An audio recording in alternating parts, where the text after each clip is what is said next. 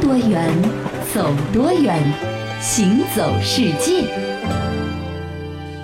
行走世界，大家好，我是一轮。各位好，哦我是贾云。今天首先我们要和各位来说一个度蜜月的圣地，同度蜜时月的圣地，对也是一个旅游圣地，呃马尔代夫、塞舌尔。不是夏威夷。哎呦，哎这么灵的地方啊！嗯哎，夏威夷就是以前说的那个火奴鲁鲁，对不对？没错啊，夏威夷群岛啊是在北太平洋的正中间啊，嗯距离最近的大陆呢也有将近四千公里，所以夏威夷群岛是地球上最孤独的海岛之一了，哦，就就感觉是被困在了太平洋的当中。就离哪儿都远。是的啊那么和太平洋上绝大多数的海岛一样啊，这夏威夷群岛呢也是因为海底火山的喷发而形成的。嗯，所以夏威夷群岛的这个年龄呢，大约是从几十万年到几百万年不等、嗯啊，逐个儿的从这个水底冒出来的。是那这也就意味着呢，生命呢是不可能在夏威夷岛上啊独自进化的，必须要靠进口。就是它出来的时候什么都没有，对吧？啊所以如果说你想要去看一看夏威夷群岛最初的那个模样的话呢，嗯，得去一个地方，就叫夏威夷岛，或者也叫大岛。哦，上面有什么啊？在这上面呢有一个火山国家公园，嗯，在火山国家公园里面啊，有一处原始森林，到现在还保留着人类去到夏威夷之前夏威夷的样子。哎，我在想这原始森林一定是妙趣横生啊，各种各样的稀奇古怪的东西都有，对吧？其实这是想象空间啊啊！仔细你一看，会发现原始的夏威夷，人类还未到来之前的夏威夷，实在是单调又无趣。是吗？啊，这岛上除了长得异常高大的蕨类植物之外，就只有一种开满红花的叫桃金娘树，哦，植物就这么两种。动物呢？动物的话呢，在人类上岛之前，整个夏威夷群岛一共只有两种哺乳动物，啊，一个是蝙蝠，一个是海豹。哎，那我在想啊，这个夏威夷岛上的动物那么少，植物呢也不多，对不对？它的生存状况和我们普通大陆上一样吗？啊，那当然完全不一样了。嗯有一个统计说，在人类登上夏威夷群岛之前啊，夏威夷群岛平均每三万年嗯才会增添一个新物种。哇，这速度是超慢超慢的。是，那与此同时呢，这些新到达夏威夷群岛的物种，一旦在岛上立足啊。啊，就会因为缺乏天敌而逐渐的失去很多原本用来防卫的特征。哦这有点像咱们之前提到过的毛里求斯的这个渡渡鸟，是是是对吧？不会也是飞的对吧哎 也是因为这个相同的道理啊。是。那么在夏威夷群岛上呢，这些东西就特别多了，比如说啊，有一种没有味道的薄荷。哦，那还叫薄荷啊吗，？还有一种不会飞的鸟，啊以及一种没有刺的荨麻啊啊就是如果说啊这样的状态能够一直保持住的话呢，夏威夷群岛现在应该是一个研究生物进化的一个很好的试验场。嗯可是话说到这儿得转折了，哎，呃，有一种人的出现啊，改变了所有的一切，什么人？就叫波利尼西亚人。波利尼西亚人是何方神圣？他从哪儿来？要到哪儿去呢？关于这个波利尼西亚人的历史啊，虽然说目前有一些细节存在争议，但是主流上的意见基本上是一致的。啊，那波利尼西亚人呢，其实是来自咱们中国台湾地区的一个族群，哦大概三千五百多年前。哦，他们呢，先是乘着船离开了台湾岛，然后呢南下到达了菲律宾和马来群岛，是在那儿生活了一段时间。哎之后呢，又往东走，大概在三千三百年前呢，到达了斐济，哦就是出那个斐济水的地方。是是哎呃，从公元的一世纪开始，用了又大概是一千年的时间，这波利尼西亚人就逐渐占领了太平洋上几乎所有岛屿，嗯他们都占了。厉害啊，包括斐济、瓦努阿图、图瓦鲁、汤加、萨摩亚、库克等等这些群岛，数量之庞大，总数加起来估计超过一千多个。我在想，他们一定是一个以海为生的一个族群啊，嗯否则的话，他没有那个高超的航海技术，到不了那么远啊。，嗯对，这波利尼西亚人天生啊，他就有超凡的航海技术，哦，而且还不是咱们现在的这种什么游轮、嗯客船，是他们可能更多的就类似于独木舟这样 的这船么，哦厉害，滑到了哪里呢？嗯，夏威夷群岛，哦，这是最北面；是东面到了哪里呢？到了复活节岛，天南面就是登上了新西兰。厉害厉害啊啊！所以以这三个群岛为端点去画一个三角形的话，这其中广阔的海域都是那个时候波利尼西亚人的涉猎范围或者叫势力范围。嗯啊嗯这片海域后来大家差不多算了一下，面积呢有大约是四千万平方公里，大概是四个中国国土面积之和还要多，还要多对吧？所以如果啊从这个角度来衡量的话，这波利尼西亚人啊，确实曾经创造了人类历史上面积最庞大的帝国。嗯只不过这个帝国呢，互相之间也有隔断离，得比较远一点，对，大家也不知道曾经有出现过这样的是吧帝国。是那后来发生了什么情况呢？是不是这个夏威夷岛又有别人发现它了？对，后来就是很著名的那个库克克船长嘛，哎库克船长到处啊地理大发现，是后来他也发现了这个夏威夷。嗯，库克船长发现了夏威夷之后啊，去的西方人就特别多了嘛。嗯那这些西方人呢，不但给夏威夷带来了很先进的文化，还把各种各样的传染病也给一并带了过去了。哦，啊，这就有点像这个美洲的印第安人在接触了西方人之后的这个情形。嗯嗯，呃，因为他们没有这种抵抗疾病的抗体的存在，哎所以导致了从库克船长发现夏威夷，过了短短的几十年的时间啊，这夏威夷岛的原住民就从二十多万剩下了只有五点七万人了。哦，就可能都是病死的，对吧？吧？啊那夏威夷岛上的这个原住民，大批量的因为疾病啊，或者说其他的各种原因，嗯，没有了。可是这岛上还得继续的繁衍生息啊。是啊，那劳动力短缺的问题怎么解决呢？嗯，所以夏威夷的第一波移民潮就开始了。哦我们现在去夏威夷旅游，你会发现当地白人其实不多，啊，主要呢都是类似于这个原住民啊，嗯或者说是黄种人比较多一点。是那为什么呢？主要就是因为第一波的大型的移民潮啊，大批的中国啊、日本啊、菲律宾啊、葡萄牙等国家的这个劳工定居在夏威夷了。嗯嗯，啊，那夏威夷呢，甚至还从墨西哥去招了大批讲西班牙语的牛仔，负责教当地人去管理牧场。嗯，那为什么会要招牛仔去管理牧场呢？是啊一般在岛上好像我们没听说有养牛养羊的，是吧？养点什么养殖的鱼啊，我觉得还是比较啊的正常，对吧？呃，这为什么呢？还有一个典故的，就是当年啊，其实是有几个西方人呢送了几头牲畜给当时夏威夷的土著国王作为一个礼物、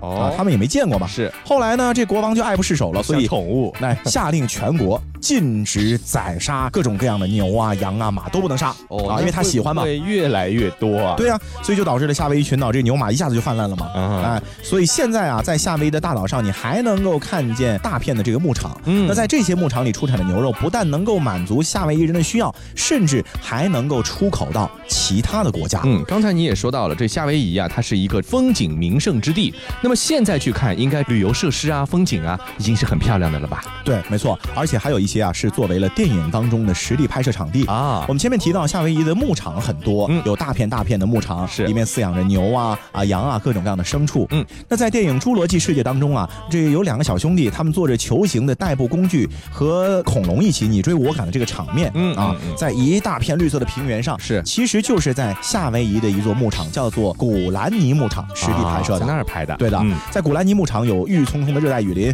高低起伏的山脉，啊还有闪着银光的这个海岸线、啊嗯，哎这种风景呢，可以说是自然到了极致而。且独一无二，对可能啊那。除了侏罗纪公园之外，还有像什么超级战舰啊、风雨者啊、珍珠港啊、哥斯拉等等好莱坞大片，包括美剧《迷失》，都曾在夏威夷的各地进行过取景。嗯所以这个地方呢，可以说既是度假天堂，也是影视作品的取景圣地。对你说到这个影视作品取景啊，我发现很多影视作品都喜欢在各种各样的岛上取景，对不对嗯？还有一些岛啊，就是因为影视剧的涉足，导致了它的知名度空前提升。哎，比如因为我们前面说的这个夏威夷，它其实你不拍它也有名，是你拍它更有名。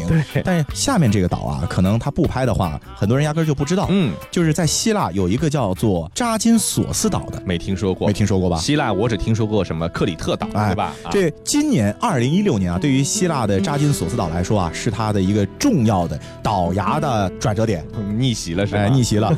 在这个二零一六年之前呢，它被叫做沉船湾或者海龟岛，哦，它也有一定的名气，但这个知名度呢，仅限于欧美。哦啊，直到前段时间很火的那个《太阳的后裔》播出之嗯嗯后，韩剧是哎吧？，在里面有一个这样的桥段，就是宋仲基捡石头，哦然后可能送给宋慧乔。是捡的这个地方呢，在剧中啊叫做乌鲁克。嗯。这其实它的原型就是扎金索斯岛。哦，怪不得人家说我要去这个太阳的后裔岛旅行，原来说的就是这个岛啊。没错啊， I love you. The going I owe only you. 눈을 감아봐요. 바람이 흩날려 온 그대 사랑. Whenever, wherever you are.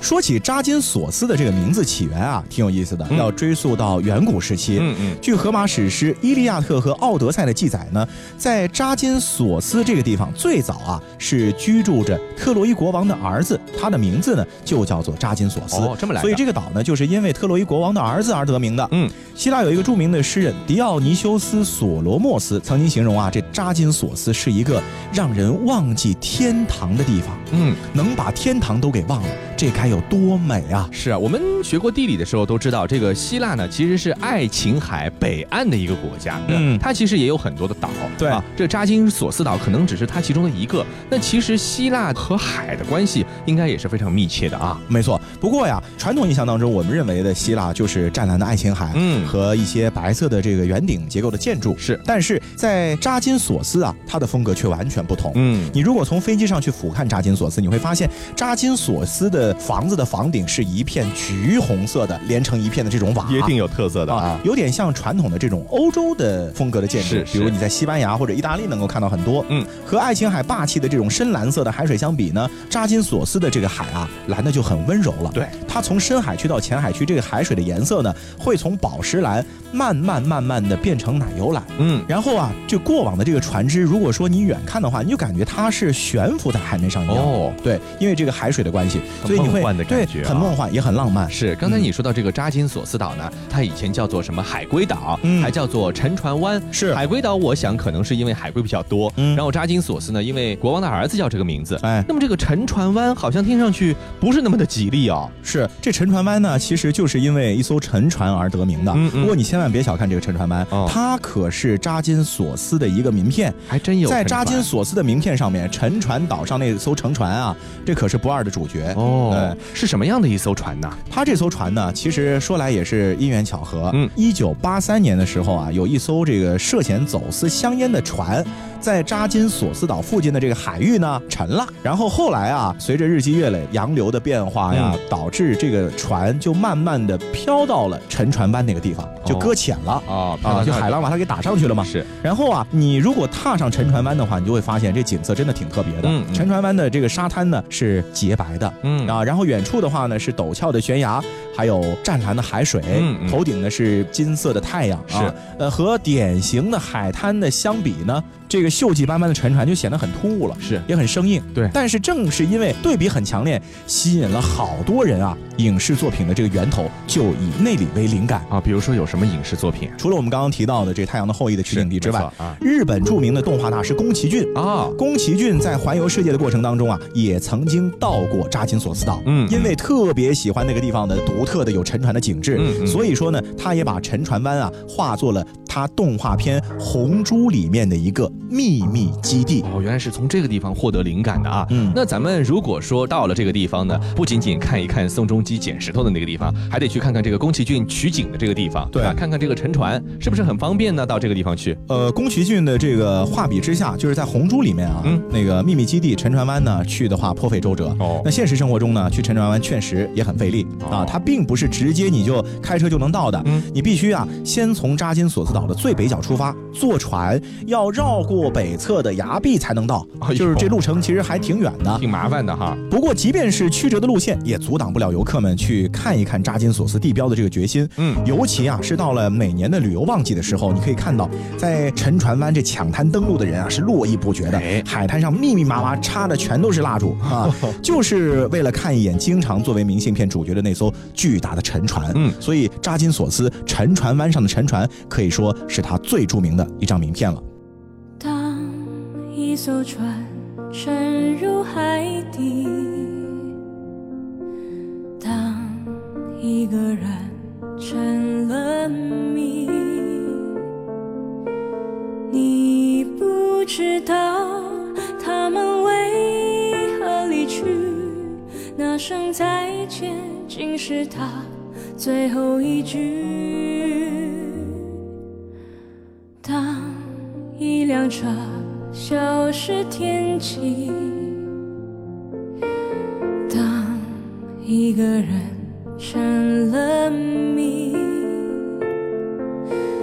你不知道他们为何离去，就像你不知道这竟是结局。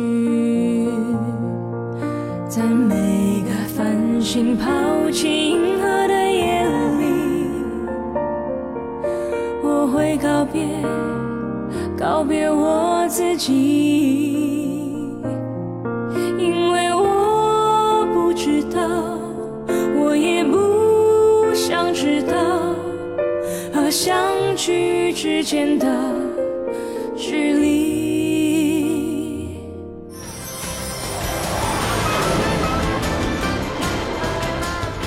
听多远，走多远，行走世界。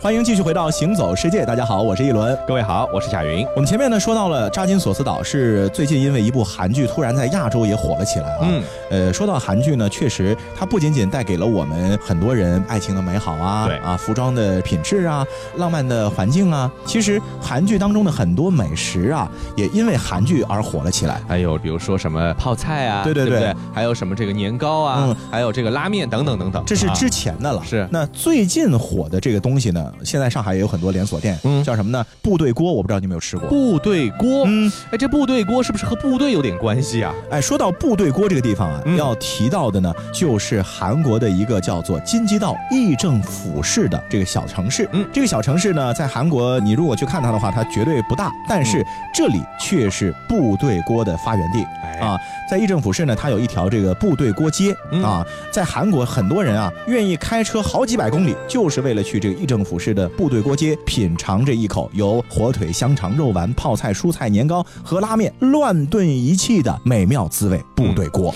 是这个，我还是在想，这个部队锅这个名字已经够特别的了啊，它到底是怎么发明出来的呢？哎，部队锅顾名思义嘛，真的就和部队有关系的。哦部队锅最早的起源呢，还要追溯到朝鲜战争的时候。嗯啊，那个时候啊，战争爆发了之后，美军不是进驻了三八线以南的地方吗？嗯，所以啊，他就把韩国的东豆川、铁原和议政府呢，在那个地方呢进行了驻军。嗯，那当时呢，在议政府驻扎的美军基地呢，正好它的作用呢是给前线的部队啊提供补给的一个后勤保障基地。哦所以这里呢就建成了补给铁路，然后呢有好多的大型的仓库啊。嗯那么和其他地区不一样的是什么呢？就是因为这里是美军的一个重要的补给的后勤地，嗯所以这里的物资啊那是相当的丰富。是啊，本来嘛，美国军人的福利待遇就特别的好，嗯啊，吃不完用不完的。那在物资充沛的后勤基地，这样的现象更是不足为奇了。嗯，据说有一些美国军人啊，甚至啊，把吃不完的这个食物，或者说吃都没吃过的食物，他就直接随手就扔了。我扔因掉为了，他嫌带着麻烦嘛，哎呦天哎哪，就这种过期的或者临近到期的食物，反正就是基本上扔的到处都是。是，哎，这美军可是吃饱喝足了，但是是饱受战争困扰的当地的老百姓，他这粮食还是短缺的，好苦啊！哎，为了能够维系正常的生活呢，所以很多人啊，迫于生活压力，没办法，嗯就到美军的那个后勤补给基地的附近啊，可能会去收一些这个香肠啊、火腿啊、培根啊，就是他们不吃的啊，或者说这临近保质期的这个东西啊，把它哎，收过来，收过来，哎然你后不要呢，我吃，对吧？进行啊加工嘛。是，也没办法，呃，但是啊，呃，如果说你把这些香肠啊、火腿啊、培根，你单纯的靠韩国当地的这个烹饪方式，比如说你给它炒一下的话呢，嗯，不太好做。哦，就是他们都是冷吃的，对不对？就是你啊炒的话呢，它容易炒焦，对而且你炒出来这味道呢也不太好。那再加一点当地的这个味道呗。对啊，所以就有人发明了加一些水啊、嗯呃辣椒酱啊、泡菜啊，在一块儿煮。这种原型后来慢慢就成了现在的部队锅。啊、原来是这样的一个来历啊，嗯还真的是和军队有一些关系。是的，说到这个部队锅啊，诞生之初的时候啊，因为很多当地的饭馆从美军的部队当中取材做饭呢，这个行为其实是不允许的，哦属于违法行为。是，所以做部队锅呢，呃，有的时候啊，一边做一边就会被警察叫到警察署里面去。嗯啊，这就是问你了，你这原材料哪里来的？这一看嗯就不是你自己买的吗？是，也因为这样的一些原因吧，很多部队锅的饭店的老板呢，就选择不做这个生意了。嗯，后来呢，是因为这部队锅的人气实在太高了，哎就是大家一吃就爱上喜了。欢吃，对，呃，然后呢，也为了就是消除当地的缺乏卫生啊、营养不良的这种消极的印象，嗯所以当地政府呢就进行了一个综合的系统整治。嗯，议政府的部队锅的一条街呢，也就这样诞生了。就是你们要做，咱们就干脆把你们都归拢到一块儿，好好对不对做要吃在这儿做，对不对？嗯然后你进口的这原材料呢，你也别老是捡啊、呃拿啊的，是对该怎么进口就怎么进口，没错对吧？嗯那么我再想一个问题，刚才你也描述了，里面有咱们中国的面条儿，嗯对吧？还有这个美国的火腿香肠，还有韩国当地的泡菜，这些东西放在一起，这能好吃吗？呃，也别管好不好吃了，哦但至少啊，这是一种融合的美味。嗯，对吧？不过说起融合的美味呢，我觉得韩国的这个部队锅啊，顶多就能排到个大概第三、第四的位置哦第一如果第二说第一的融合美味呢，这一定要说中国嘛，对对不对？说到中国，也有一个锅非常的有名，嗯从南到北，从东到西，就没人不吃的。哎这个锅叫火火锅，锅，对啊，这个融合的美味和真是可以放进任何你想吃的东西，对对吧？？嗯那说到火锅啊，你知道吗？它的起源可真是非常早，商周时期就有了哦。天哪，商周用青铜器吃火锅，对啊，商周的时候，不是咱们历史教材里面都学过、啊，出土好多这青铜鼎吗？对对对，这个鼎啊，其实最大的作用就是一种炊具。对对对，烧肉的、哎做饭的，对是吧？所以那个时候鼎的作用呢，就和咱们今天家里那锅子差不多是啊。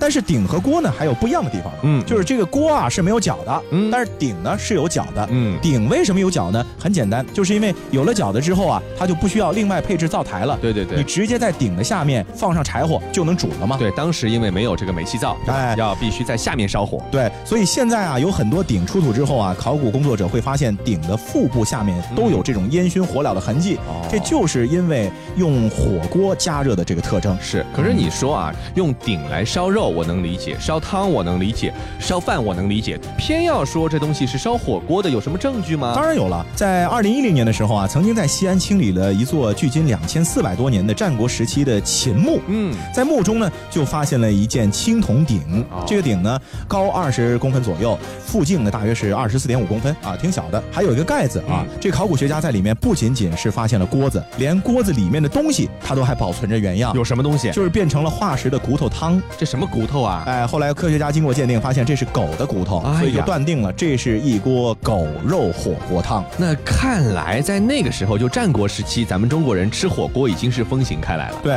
其实火锅一直以来啊，就是咱们吃东西的主角。嗯那后来呢，逐渐发展成了一种饮食的时尚。对在唐朝的时候啊，富人家设宴一定都会备火锅的。嗯那宋朝吃火锅呢，就更加的平民化了。嗯呃，每年到农历十月初一的时候啊，宋朝黄河流域一带家家户户都会举办这个暖炉会，嗯就是大家一起围着火炉吃酒喝肉这种情形是。没错。那么我在想，我们现在吃火锅呢，你可以在自己家里做，对吧？嗯你也可以下馆子吃。哎这古代人吃法和我们一样嘛？呃，古代人吃法和现在呢，其实我觉得叫法上有不同啊就是古代吃的火锅呢，一般是这两种情况，嗯一种啊是把这个食材呢先做熟，哦然后呢下面带着一个小的火盆之类的东西，嗯哦就给你搁上桌子了，这有点像咱们今天的锅锅仔仔，对对对，对有点像这也叫火锅在以是前。是啊那还有一种呢，就是把这个汤料给烧开了，嗯然后生的东西、冷的东西就直接放到锅中烫一下、加热一下，蘸着佐料吃的。这和现在差不多。对，涮那个火锅，对，就叫吧涮火锅，没错。那说到、到涮火锅是什么时候出现的呢？嗯它和火锅相比呢，就要晚一点了，是在公元十世纪的时候，那个时候的辽出现的涮火锅。嗯，而关于发明这种涮火锅吃法的人呢，据说是辽太祖耶律阿保机。当年耶律阿保机率军与渤海国作战，行军至一个叫天门岭的地方，停下来宿营埋锅，准备午休吃饭。今日行军，众将士甚是疲累，传令下去，就在此地宿营，生火做饭。得令，停止前进，就地宿营。火头军迅速准备餐食。就在锅里汤刚煮开的时候，忽然探马递来情报，一队渤海兵正向着耶律阿保机的营地奔袭而来。报报告，渤海兵正向着营地快速袭来。大帅，怎么办？兵来将挡，水来土掩，准备迎击。这将士们已经一天未进水米了，全饿着肚子呢。这时出击，恐怕……传我的命令，全体将士马不离鞍，刀不离身，兵不离武，锅不离火。叫火头军把生肉削成薄片，围着煮沸的大锅，夹着肉片，轮流涮着吃。从此，涮火锅这种新吃法就在契丹人中间流行开来，后来又传到相邻的女真、蒙古等部族，直到传遍全中国的每一个角落。哎，说到这个涮火锅啊，嗯在中国历朝历代当中啊，最喜欢吃的应该说还是清朝人。天气寒冷，宫中十月十五起，每顿饭都会添锅子。为着今儿哥哥来，虽是十四，皇上还是命御膳房准备了这道什锦锅子。哥哥的一饮一食，必得念及皇恩呢。谢皇上圣恩，锅子吃了，身上暖和。你与朕君臣一心，朕这心里更暖和。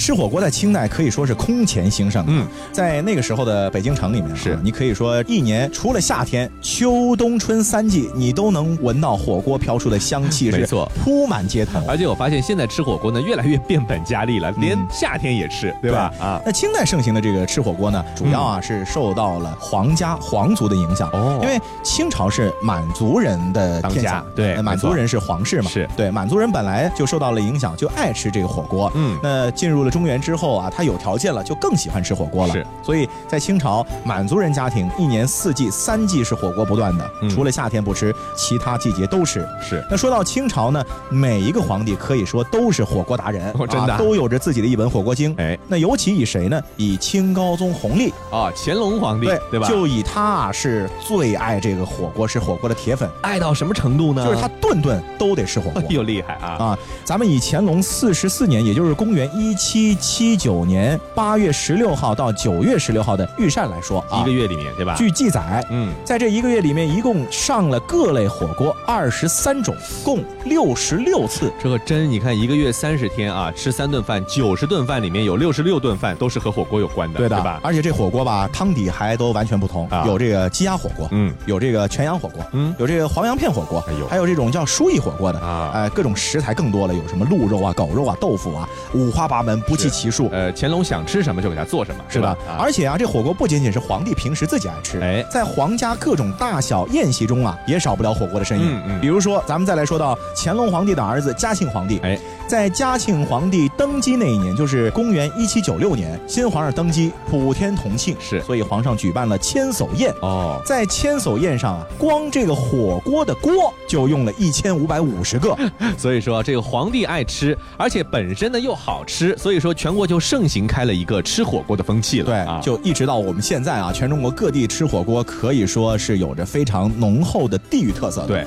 你比如说在广东的那个地方吃火锅叫打边炉，没错啊，它更多的呢可能是清汤为主。嗯，在咱们西南地区，比如重庆啊、四川，哎，就是以麻辣麻辣，对哎，这刺激啊。然后在北京呢，桐庐涮羊肉，没错啊，就直接白水就能吃了。这其实上海人也不是说吃火锅呢是一个新客，也是老客了。上海人以前叫什么呢？叫赛羊女，塞洋女对吧就是是的其实也是清汤哎啊。而这个自己家里随便的一点东西放进去，你只要喜欢吃，什么都能涮一涮。对，而且说到上海的火锅的话，有一样东西它必须得有什么？蛋饺，而且一定要是自己家里做的那种蛋饺。哎没错。啊，好了，这一期的行走世界就是这样，我是贾云，我是一轮。欢迎大家下一次继续收听。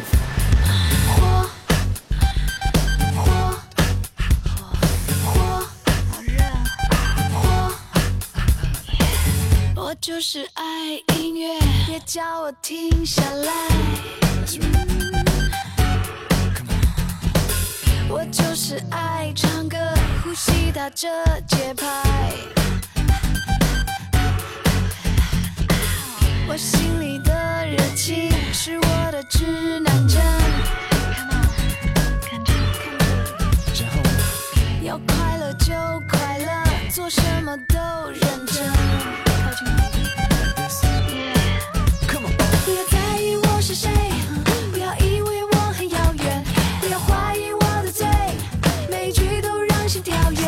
我们已经来到对的时间、对的位置，为什么不要做对的事？你喷的火是我的造型，I'm feeling good。